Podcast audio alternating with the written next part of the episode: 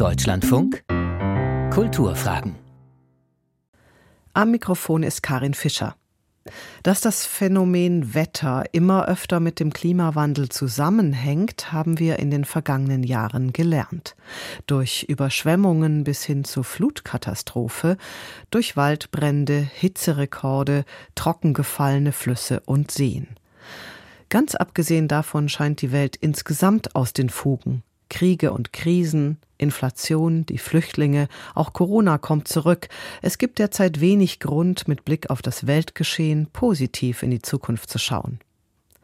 Der Journalist, Autor und Redakteur der Tageszeitung Taz, Christian Jakob, hat gerade ein Buch veröffentlicht, das den Titel hat Endzeit, die neue Angst vor dem Weltuntergang und der Kampf um unsere Zukunft. Meine Kollegin Susanne Führer hat Christian Jakob zu seiner Analyse der Gegenwart befragt. Die Krisenlage, die ist objektiv bedrohlich, es ballt sich, es ist eine Gemengelage, die es so für viele Menschen noch nicht gab, die auch schwer zu erfassen ist in ihrer Tragweite. Neue Krisen kommen dazu und alte bleiben. Das macht so ein verbreitetes Gefühl von Hoffnungslosigkeit, es führt zu ähm, Verdrängung bei vielen Menschen, die wollen es nicht wahrhaben, wollen sich damit nicht auseinandersetzen. Andere ziehen sich so aus dem politischen Zugang zur Welt auch ein bisschen zurück. An vielen Stellen wird das auch befeuert. Und alles in allem ist es eine problematische Entwicklung, die hm. wir erleben. Also dieses Gefühl, in Krisenzeiten zu leben, ist ja bekanntlich nicht neu. Ich bin ja drei Tage älter als Sie. Ich habe in den 80er Jahren studiert. Damals waren die Seminare und die Vorlesungen, also in Westdeutschland studiert, komplett überfüllt. Es, man sprach damals von der sogenannten Akademikerschwemme. Es gab eine große Lehrerarbeitslosigkeit. Und die Hälfte von uns hat sich im Grunde genommen auf ein Leben als Taxifahrer eingestellt und die andere Hälfte hat fest mit dem Atomkrieg gerechnet. Das war ja damals auch großes Thema, Aufrüstung. Grenzen des Wachstums war auch schon erschienen. Also wir waren wirklich auch alle ziemlich finster drauf. Ist es nicht so, dass man immer denkt, diese Krise jetzt, die ich gerade erlebe, das ist eine ganz besondere, die ist jetzt wirklich schlimm?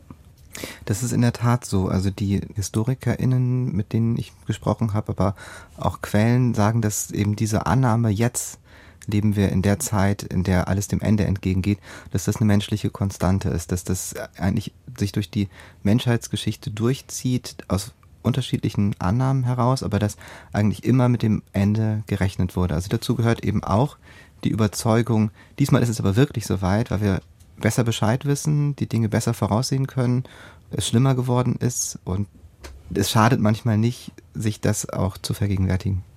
Sie schreiben in Ihrem Buch, dass offenbar besonders die junge Generation Angst vor der Zukunft hat. Wann hat das begonnen? Also wenn man so Generationen zurückgeht, dann gibt es natürlich immer Phasen, in denen auch andere Generationen diese Erwartung hatten.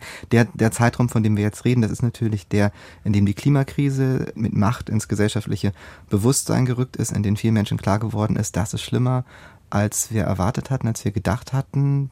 Ich würde sagen, dass es um das Jahr 2018 herum gewesen ist. Das war die Zeit, in der die Schulstreiks und Fridays for Future aufkommen. Das war aber auch die Zeit, in der äh, Studien erschienen sind und auch journalistische Essays, die auf diese Studien verwiesen haben, in denen von ähm, sehr dramatischen Klimaszenarien ausgegangen ist, die auf ungefähr plus fünf Grad Erderwärmung bis zum Ende des Jahrhunderts im Vergleich zu, zum Jahr 1900 ausgegangen sind. Und das wäre schon ein Wert, bei dem es fraglich ist, ob das menschliche Überleben da vorstellbar ist. Und nun ist es so, dass aber in sehr kurzer Zeit zum einen vieles in Bewegung geraten ist, auf der politischen Ebene, es ist sehr viel zivilgesellschaftlicher Druck aufgebaut worden und auch auf der politischen Ebene hat sich einiges getan, längst nicht so viel wie müsste, aber eben doch einiges und jetzt fünf Jahre später ist das Szenario, das so vom Gros der Klimaforschung für das Wahrscheinlichste gehalten wird, ein Wert von ungefähr plus zwei bis, bis plus drei Grad. Das ist sehr, sehr schlimm. Das ist gar keine Frage. Okay, aber, aber es, ist das, es ist anders als das, hm. wovon vor einigen Jahren noch ausgegangen worden ist. Ich würde gerne noch mal bei dieser Angst bleiben und bei diesem Gefühl. Also ich komme mal mit meiner Großmutter, um diese Relation eben zu betrachten, welche Fakten betrachte ich und stelle sie in welchen Zusammenhang. Meine Großmutter, Jahrgang 1899. Also diese Frau hat zwei Weltkriege erlebt, die Weltwirtschaftskrise auch noch. Sie hat in jedem Weltkrieg hat sie einen Ehemann verloren, im Zweiten Weltkrieg hat sie auch noch einen Sohn verloren, nach dem Krieg hat sie ihre Heimat verloren und ihr Haus verloren. Ich weiß nicht, ob die jetzt Verständnis hätte für die Ängste der heute 20-Jährigen. Die könnten wahrscheinlich gar nicht miteinander sprechen, oder? Das glaube ich nicht. Also es ist ja so, dass sich auch durchaus viele ältere Menschen an den Klimaprotesten beteiligen, eben weil sie sagen, wir wollen nicht, dass unsere Kinder oder unsere Enkelkinder in so einer Welt leben, Umgekehrt ist es schon so, dass das Leid, das frühere Generationen durchlebt haben, oft für viele jüngere Menschen heute weit weg ist und viele sich gar nicht vorstellen können, dass es gar nicht so lange her ist, dass sich auch großer Fatalismus breit gemacht hat. Also man muss damit gar nicht bis zum Ersten Weltkrieg, bis zum Zweiten Weltkrieg zurückgehen. Auch die Phase, die Sie beschrieben haben in den 80er Jahren, viele, mit denen ich gesprochen habe, um sozusagen ihre Erinnerungen an diese Zeit auch in das Buch anschließen zu lassen, die haben gesagt, ja, wir haben uns darauf eingestellt, dass in fünf Minuten, wenn auf den Knopf gedrückt wird, alles vorbei ist. Das war ein Gefühl, das unser ganzes Leben durchzogen hat, das unsere Zukunftsplanung ja stark beeinträchtigt hat und das auch ein Grundgefühl von Angst gemacht hat. Das ist für viele jüngere Menschen heute gar nicht mehr, denen ist es gar nicht klar, dass diese existenziellen Ängste etwas sind, was auch die, die Generation vor ihnen in einer, mhm. bezogen auf andere Dinge aber eben auch hatte. Ich habe durch Ihr Buch gelernt, Herr Jakob, dass Martin Luther dreimal für ein ganz bestimmtes Jahr im 16. Jahrhundert den Weltuntergang vorhergesagt hatte. Wobei man sagen muss, dass er mit dem 16. Jahrhundert gemessen an der Bibel ziemlich spät kam. Also es gibt ja die berühmte Offenbarung des Johannes. Habe ich jetzt nochmal reingeguckt. Es liest sich wie eine aktuelle Vorhersage von Klimaforschern. Ja, also die Menschen werden von der großen Hitze versenkt, ist da zu lesen. Das Wasser trocknet aus. Es gibt Erdbeben. Es gibt starke Unwetter. Im ersten Buch Mose ereignet sich die Sinnflut. Das nennen wir heute Anstieg des Meeresspiegels. Also man könnte so sagen, pff, ja, war alles schon mal da, ist alles halb so wild halb so wild würde ich nicht sagen. Also die, die Naturwissenschaft ist ja sehr klar im, in ihrem Befund über das, was jetzt passiert, was in der Zukunft passieren wird. Und trotzdem sind diese Parallelen zu biblischen und historischen Vorstellungen aus der Antike, wie das Ende sein wird, die sind erstaunlich, also wirklich erstaunlich. Es geht noch über das hinaus, was Sie gerade äh, zitiert haben. Ganz, ganz viel von dem, was man heute in den äh, Szenarien, wie sie beschrieben werden, wiederfindet, die finden sich tatsächlich in diesen alten äh, Schriften schon sehr eindrücklich beschrieben, auch in, in Schriften aus dieser Epoche außerhalb des Christentums. Also die Sintflut ist ja nicht eine rein christliche Vorstellung, sondern ist auch in anderen Kulturen verbreitet. Ich glaube, was man so ein bisschen daraus ziehen kann oder lernen kann, ist, dass es eine Vorstellung gibt, heute ist alles total säkular. Wir haben die Naturwissenschaft, die uns sagt, was, was kommen wird oder jedenfalls was mit einer gewissen Wahrscheinlichkeit kommen wird. Darauf können wir uns äh, halbwegs einstellen und sind sozusagen ein säkularisiertes Subjekt, eine säkularisierte Gesellschaft, die alleine aufgrund naturwissenschaftlicher Prognosen ihre Zukunftschancen aushandeln kann. Würden Sie sagen, ist, ist das, was jetzt sozusagen unsere heutige Erwartung der Apokalypse unterscheidet von der früheren? Ist das der entscheidende Punkt? Na, nein, ich glaube, dass, dass es zwei Parallelen gibt. Die eine Parallele ist, dass, es, dass man damals wie heute immer dachte, man hat sozusagen die besten Quellen, den Stand den besten Stand des Wissens da auf seiner Seite in der Prognose des Untergangs. Das, das galt für die äh, Phase, in der man sich auf die biblischen Schriften bezogen hat. Das galt auch für die Phasen, in der auf Astrologie sich bezogen wurde. Es war immer der beste Stand des Wissens, den man hatte, so auch jetzt. Ich will das gar nicht relativieren. Das soll gar nicht heißen, dass man nicht auf dem Stand des Wissens, den man heute hat, der natürlich viel weiter entwickelt ist, gegen die Klimakrise und die anderen Krisenerscheinungen vorgehen muss. Aber es, es schadet nicht, sich das zu vergegenwärtigen.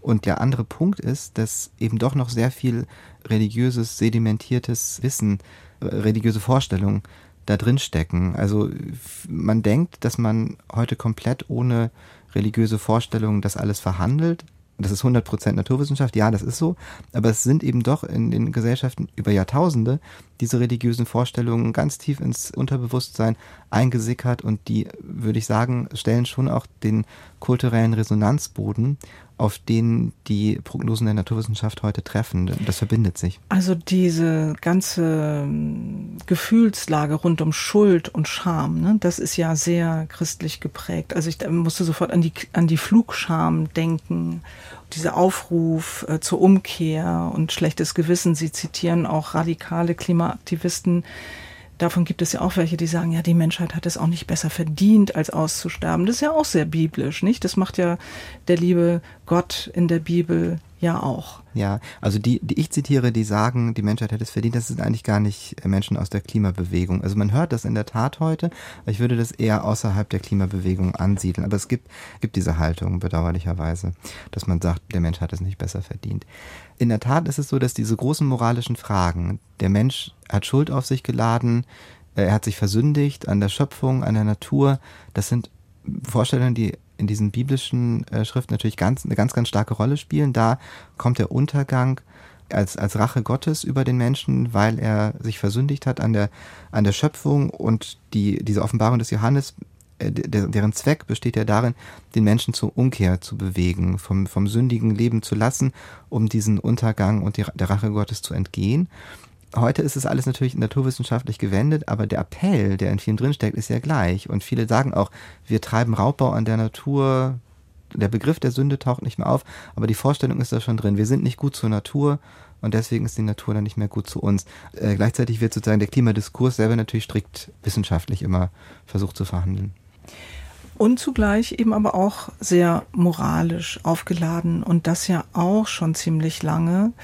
Ich wurde durch Ihr Buch nochmal erinnert an das Waldsterben in der Bundesrepublik, als das ein großes Medienthema war und wie darüber gesprochen wurde. Dann hochseriöse Politiker und auch Medien haben dann von einem ökologischen Hiroshima oder einem ökologischen Holocaust gesprochen. Was ist denn der Effekt solcher Reden? Also man muss vielleicht die beiden äh, Phasen noch unterscheiden, weil ich glaube, dass der Effekt unterschiedlich war. Das Waldsterben ist eigentlich ein gutes Beispiel dafür, auch die, die Sorge um, um die verunreinigten Flüsse und überhaupt vieles, was so in den 80er Jahren auch durch die Umweltbewegung thematisiert worden ist, dass dieser gesellschaftliche Druck, der aufgebaut wurde, der politische Druck, der einherging mit dieser starken Dramatisierung und Zuspitzung, dass der Erfolg hatte. Also es gab ja dann ein Gegensteuern, es sind ja viele Umweltgesetze äh, verabschiedet worden in der Zeit. Es sah ja wirklich schlecht aus um den Wald und um die Flüsse und um das Ozonloch und um viele andere Dinge.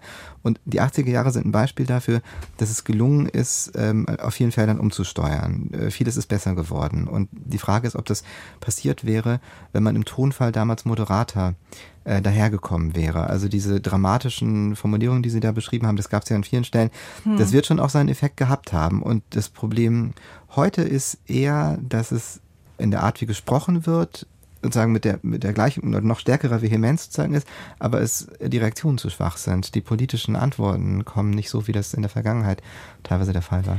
Naja, andererseits haben Sie ja gerade selbst darauf hingewiesen, dass vor wenigen Jahren noch eine Erwärmung von 5 Grad vorhergesagt worden ist und heute nur noch, ich setze das nur in Anführungszeichen, von 2 bis 3 Grad.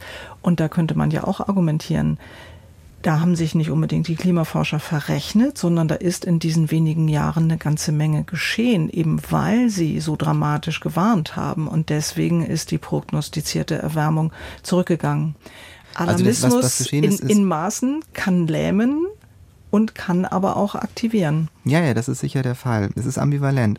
Sie haben gerade gesagt, was geschehen ist. Also erstmal sind es nur, sind es nur Zusagen, die gemacht worden sind für CO2-Einsparung und die Summe dieser Einsparung resultiert dann sozusagen in diesem plus 2,7 Grad, ist so ein Wert, der häufig genannt worden ist. Szenario, die müssen noch umgesetzt werden. Das ist noch nicht geschehen, aber man kann natürlich noch hoffen, dass das passiert.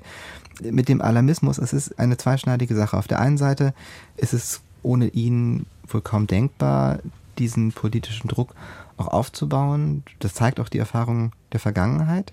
Und gleichzeitig ist es so, dass wenn der ein bestimmtes Level überschreitet, der auch negative Konsequenzen hat. Und da, davon handelt eben auch das Buch. Also ich kann äh, jeden verstehen, der diese ähm, Prognosen, die es da gibt, zum Anlass nimmt, ja, mit diesem fatalistischen Blick auf die Welt zu schauen.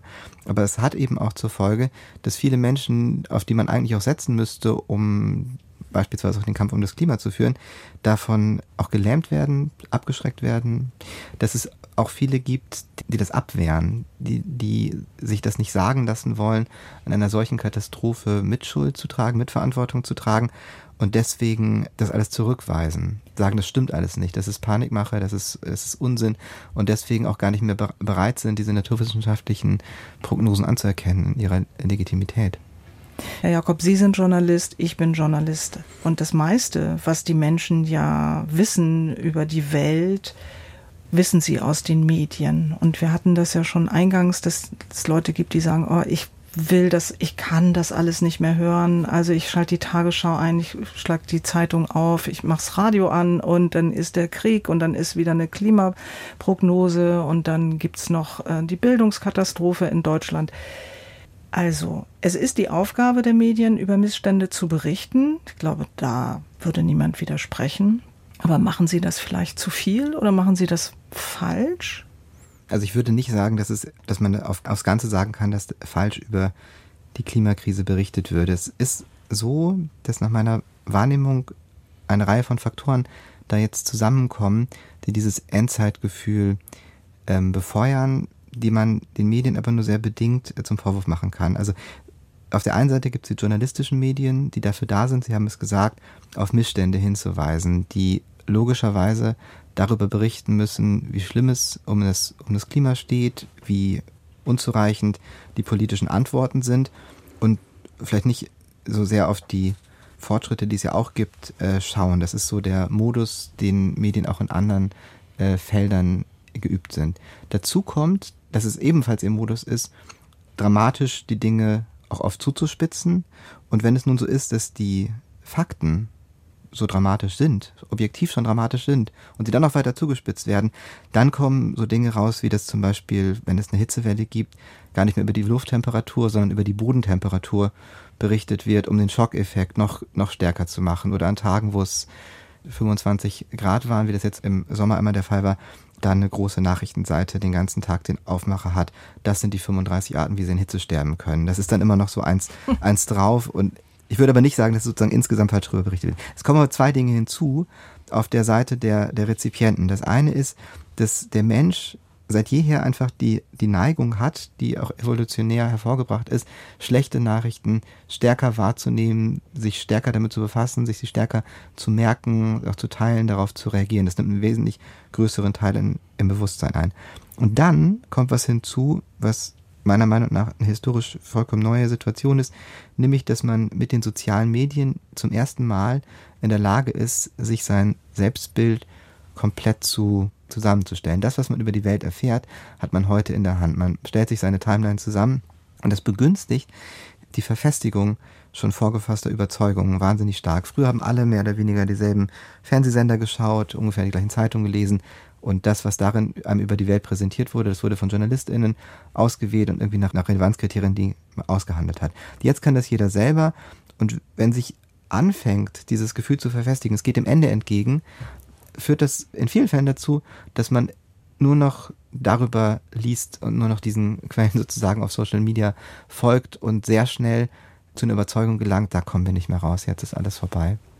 Das ist das Problem gerade.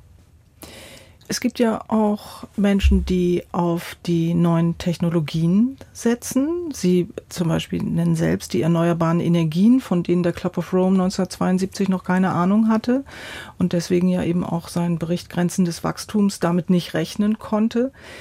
Da ist ja auch wieder der Charme der Zukunft. Wir wissen ja nicht, was wird morgen erfunden werden. Wir haben, Stefan Rahmsdorf, um den nochmal zu zitieren, sagt, wir haben heute schon alle Technologien da, um den CO2-Ausstoß dramatisch zu senken. Wir müssen sie nur ausrollen. Ja, das ist, ist natürlich eine politische Frage und ich, ich würde behaupten, dass der Druck, der dafür von, vor allem von Seiten der Zivilgesellschaft aufgebaut werden muss, dass das umso eher möglich ist, umso eher Menschen auch motiviert bleiben, sich weiter einzusetzen. Also was in den letzten fünf Jahren auf dem Feld der Klimabewegung passiert, das ist ja eine bemerkenswerte Entwicklung, wie da diese Mobilisierung in kürzester Zeit sich vollzogen hat. Und das ist aus meiner Sicht auch der einzige Weg, um Sorge dafür zu tragen, dass die technologischen Möglichkeiten, die es gibt, auch möglichst bald sozusagen in ihrer Gänze dazu zur Anwendung kommen und die notwendigen Entscheidungen getroffen werden.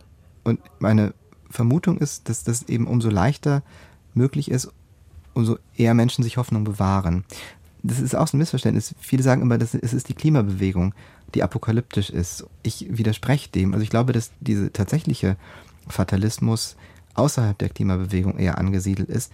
Denn diese ganzen Aktionen, der ganze Widerstand, der von der Klimabewegung kommt, der ist ja nur erklärbar, wenn man glaubt, da ist noch was zu holen. würde man Hoffnung das nicht da, glauben, ja. mhm. würde man das alles nicht tun. Der wirkliche Fatalismus ist außerhalb der Bewegung. Das ist eigentlich der Teil der Gesellschaft, auf den vielleicht das Buch auch zielt. Ich habe den Eindruck, Herr Jakob, dass Sie den Klimaschutz als ein politisch linkes Projekt ansehen. Oder habe ich das falsch gelesen? Nee, das haben Sie falsch gelesen. Also ich würde sagen, dass das vielfach von linker Seite sehr früh thematisiert worden ist und auch die Bereitschaft, daraus Konsequenzen zu ziehen, auf der Linken sehr viel früher, sehr viel stärker war und dass viele Widerstände dagegen auf konservativer und liberaler Seite heute angesiedelt sind. Man kann das, glaube ich, nicht so absolut sagen, aber wenn man zum Beispiel schaut, wer denn die ja, notwendigen Schritte, um die Klimaziele einzuhalten, heute verweigert oder untergräbt oder unterläuft, dann sind das zum einen Industrielobbys, aber auch politische Akteure, die nahestehen. Das ist schon so. Ich habe in Ihrem Buch eine Technologieskepsis gelesen. Stimmt das? Dieses mein Buch rausgelesen ja, haben. Ja, genau. Nee, es ist keine, nee, es ist keine Technologie-Skepsis. Ich habe das ja sagen, versucht zu beschreiben, wo diese Skepsis herkommt und das historisch nachzuzeichnen. Es sind ja eigentlich zwei große äh, Linien in der Frage, wie, wie kann man dieses Problem nun beherrschen. Und die eine ist, wir müssen den Lebensstil ändern. Jetzt sofort am besten, im Wesentlichen durch Verzicht.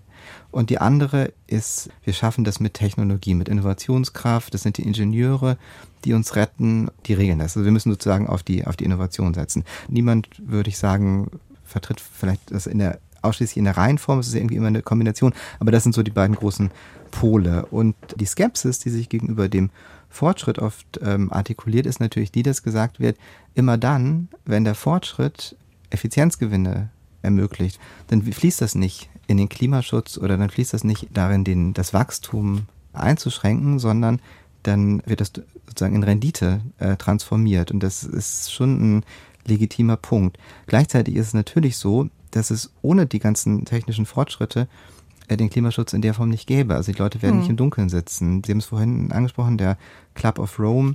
Es ist nicht so, dass sie keine Ahnung hatten von erneuerbaren Energien. Denen war schon klar, dass es das gibt, aber es ist als Szenario, ist es in diesen äh, Bericht damals nicht eingeflossen und heute ist es natürlich eins der Hauptfelder, auf die man da setzen muss und in denen sich ja unwahrscheinliche Dynamiken jetzt gerade auch in der letzten Zeit ergeben haben. Und die Frage ist sozusagen, reicht das oder muss auf der politischen Ebene noch mehr dazukommen? Vor allem bei der Frage, wo bleibt man mit den Gewinnen, die dadurch entstehen? Aber wenn jetzt die Technologien, die wir haben und neue, die dazukommen, den CO2-Ausstoß radikal reduzieren werden, wo ist dann das Problem? Es gibt kein Problem. Das ist ja das, worauf man hoffen und setzen muss. Die Frage ist, ob man parallel dazu das, was weiterhin CO2 äh, ausstößt, eindämmt und reduziert. Und das ist ja eine Frage, die, die jenseits dieser technologischen Fortschritte zu verhandeln ist. Ach so, okay. Ich habe das mal so gesehen, dass es dann natürlich ersetzt wird dadurch. Ja, das wäre ja sehr zu hoffen. Das müsste ja auch so sein. Wenn die aber das ist ja die Gasheizung ersetzen natürlich und nicht noch neben eine Gasheizung gebaut wird. Ja, wenn Sie jetzt ein einzelnes Haus anschauen, ist das natürlich der Fall. Aber es ist ja ohne weiteres vorstellbar, dass in vielen Feldern auf äh, erneuerbare Energien gesetzt wird und trotzdem weiter klimaschädliche Technologien parallel betrieben werden, zum Beispiel in anderen Teilen. Aber bisher war es ja immer so, dass sozusagen die neue, die überlegene Technologie die alten verdrängt hat. Nicht immer, nicht sofort. Und die Frage ist, ob das schnell genug geschieht.